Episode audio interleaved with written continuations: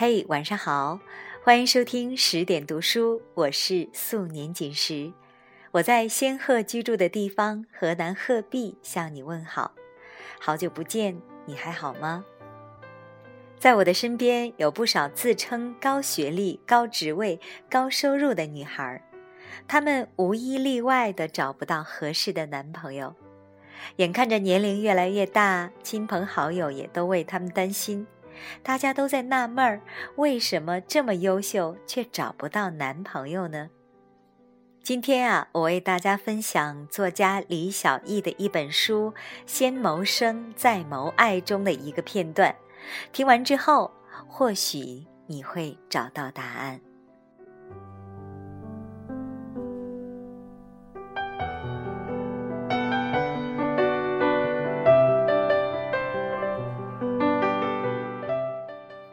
电影《迷城》里面有个片段，佟丽娅扮演的女主角说：“我对爱情的要求就是找个男人照顾我，爱我一辈子。”然后古天乐扮演的男主角就呵呵了。你能明白，那是一个经历丰富的男人对这个女人共有的浅显梦想由衷的不屑。笑完之后。僵着脸说：“长期饭票难找啊。”果然，电影里的佟丽娅因为开了男友的玛莎拉蒂，拿了男友的一箱子钱，而被追杀的亡命天涯。他们稀薄的爱情早已换成了卧室里面貌相似的另外一个女人。我把这个片段讲给坐在我对面的姑娘听，因为她刚刚的问题问得我很错愕。她说：“小一姐，你看我是不是不该再升职了？再升上去太优秀了，职位和薪水让男人望而却步，真成圣斗士了。我这么优雅的人，差点在大庭广众前呸他一口。”这是什么逻辑？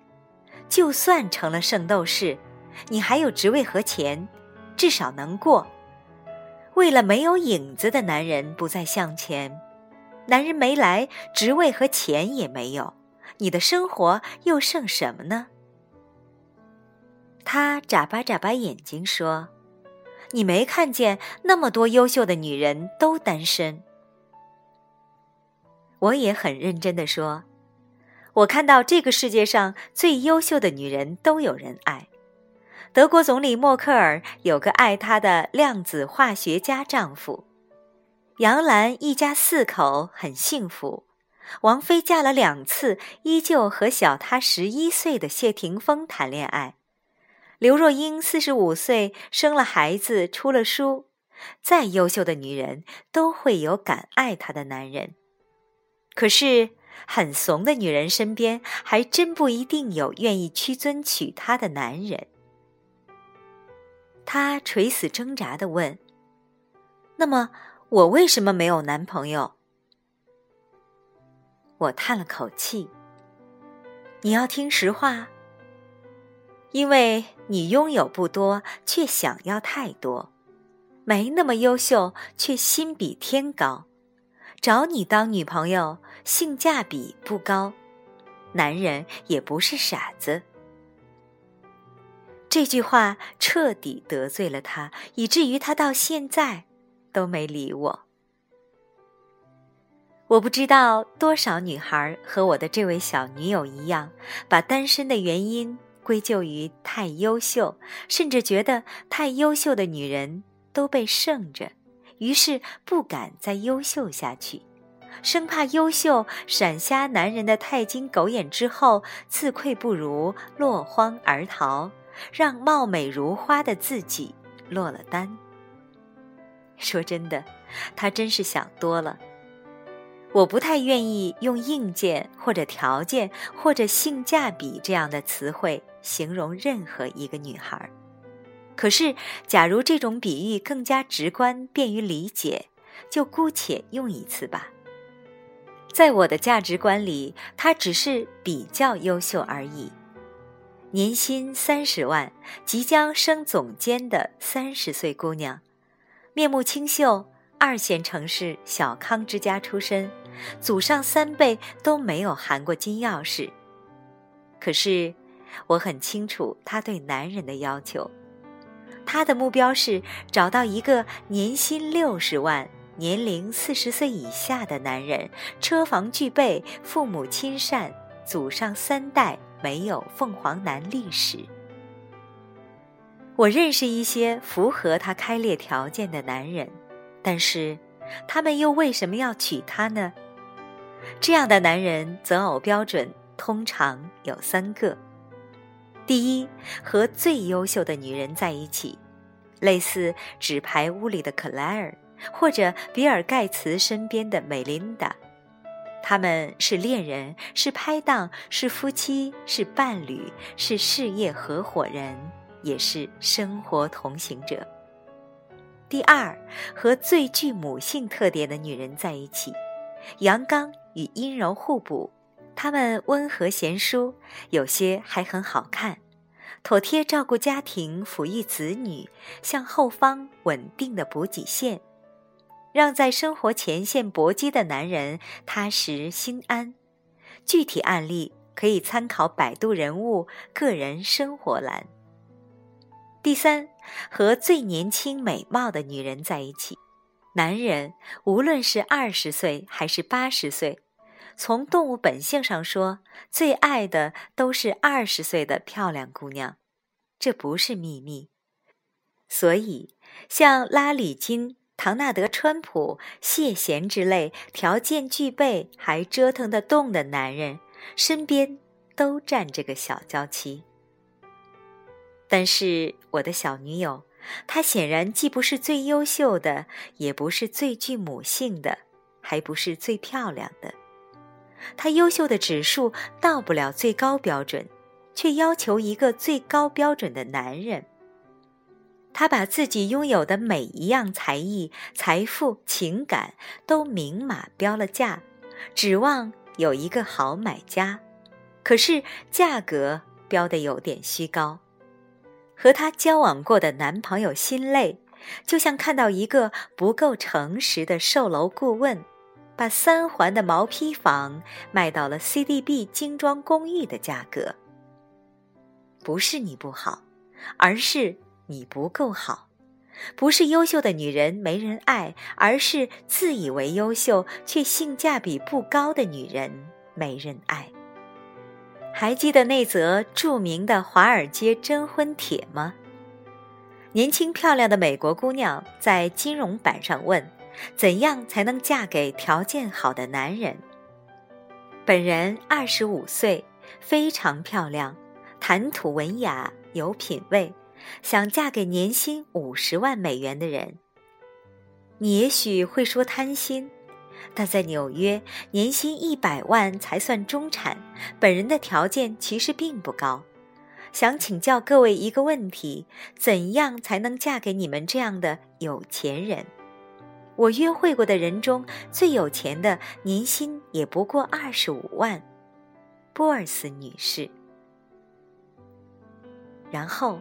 一位华尔街的金融家回复了他：“亲爱的波尔斯，让我以一个投资专家的身份对你的处境做一个分析。我年薪超过五十万，符合你的择偶标准。从生意人的角度来看，跟你结婚是一个糟糕的经营决策。你说的其实是一笔简单的财贸交易。”但是这里有个致命的问题，你的美貌会消失，但我的钱却不会无缘无故减少。事实上，我的收入可能会逐年增加，但你不可能一年比一年漂亮。从经济学的角度讲，我是增值资产，你是贬值资产。用华尔街术语说，每笔交易都有一个仓位。跟你交往属于交易仓位，一旦价值下跌，就要立即抛售，而不宜长期持有，也就是你想要的婚姻。听起来很残忍，但是年薪能超过五十万的人都不是傻瓜，因此我们不会跟你结婚。所以，我奉劝你不要苦苦寻找嫁给有钱人的秘方，你倒可以想办法把自己变成一个年薪五十万的人，这比你碰到一个有钱的傻瓜可能性更大。罗伯·坎佩尔一书说，美貌的最高级别是明明很美却不觉得自己美。那么，优秀的最高级别呢？或许是明明非常出色，却不把自己的出色太当回事儿。可是，这样的人太少。生活中最多的是分明没有那么好看，却用美颜相机修了图，还固执地认为自己本来就那么美；以及分明没有那么突出，却把周围人都想矮了，觉得自己确实艺高人胆大。所以，不要担心优秀的女人没有人敢爱。人在没有达到一定高度和层面的时候，千万不要为与你无关的事情操太多的心。就像天安门边上几十万一平米的房子，一定有人买，只是买家不是你而已。有一次在苏州开读者会，现场一个姑娘的话给了我特别大的触动。我依靠自己的努力达到财务自由，我对另一半没有太多要求，因为我不再需要一个男人给我房子，我只需要和一个男人一起建立一个家。多棒啊！好姑娘，请先谋生，再谋爱，走到你力所能及的最高处、最远处。你会发现，那里的天地和空气与你的起点和中途完全不同，你的想法和观念也比初始有了巨大改变。当然，那里的男人或许也和现在你身边的那些不一样，他们敢爱敢欣赏特别优秀的女人。希望我的小女友不再把我拉入黑名单，良药苦口。真话都不会太好听。女人最大的问题，或许是拥有不多，却想要太多，以小博大的赢面，毕竟很小。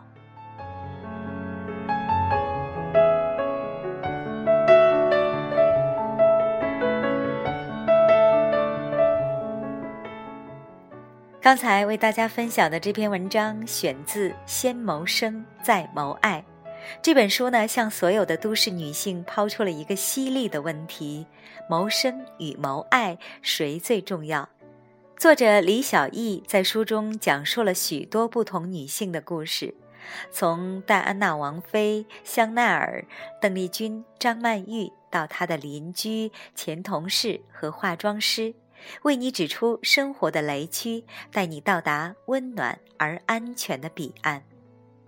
今天节目就是这样，更多节目收听可以关注微信公众号“十点读书”，我是素年锦时，感谢你的收听，晚安喽。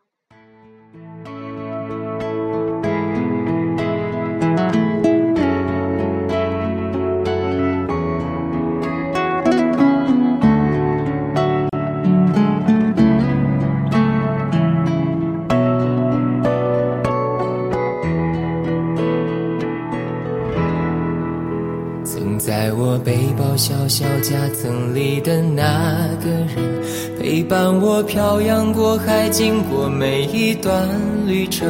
隐形的稻草人，守护我的天真。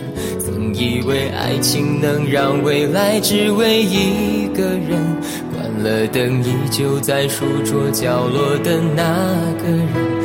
变成我许多年来纪念爱情的标本，消失的那个人，回不去的青春，忘不了爱过的人，才会对过往认真。只愿得一人心，白首不分离。这简单的话语，需要巨大的勇气。没想过失去你。却是在骗自己。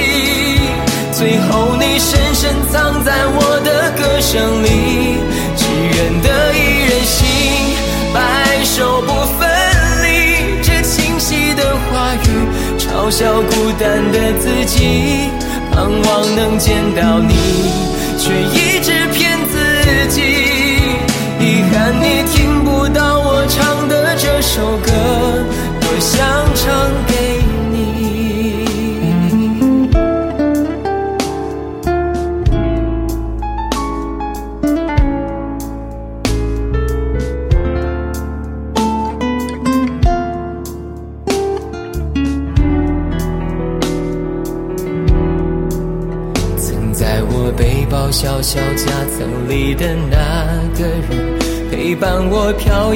我还，经过每一段旅程。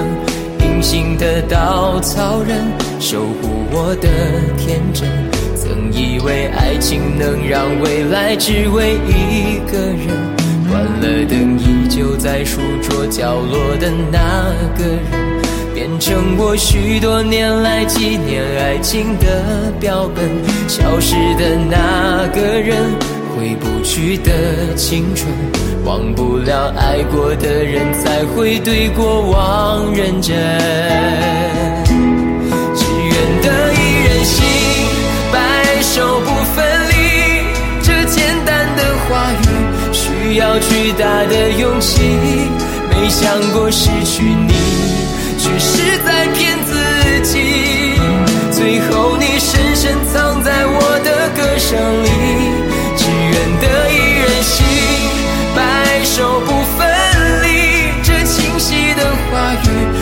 笑孤单的自己，盼望能见到你，却一直骗自己。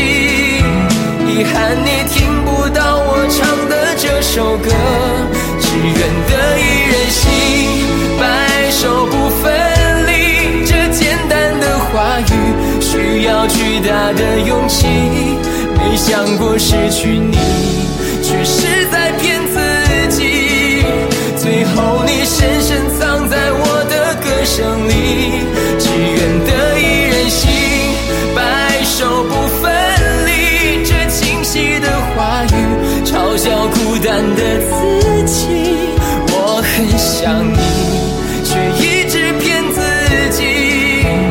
憾你听不到我唱的这首歌。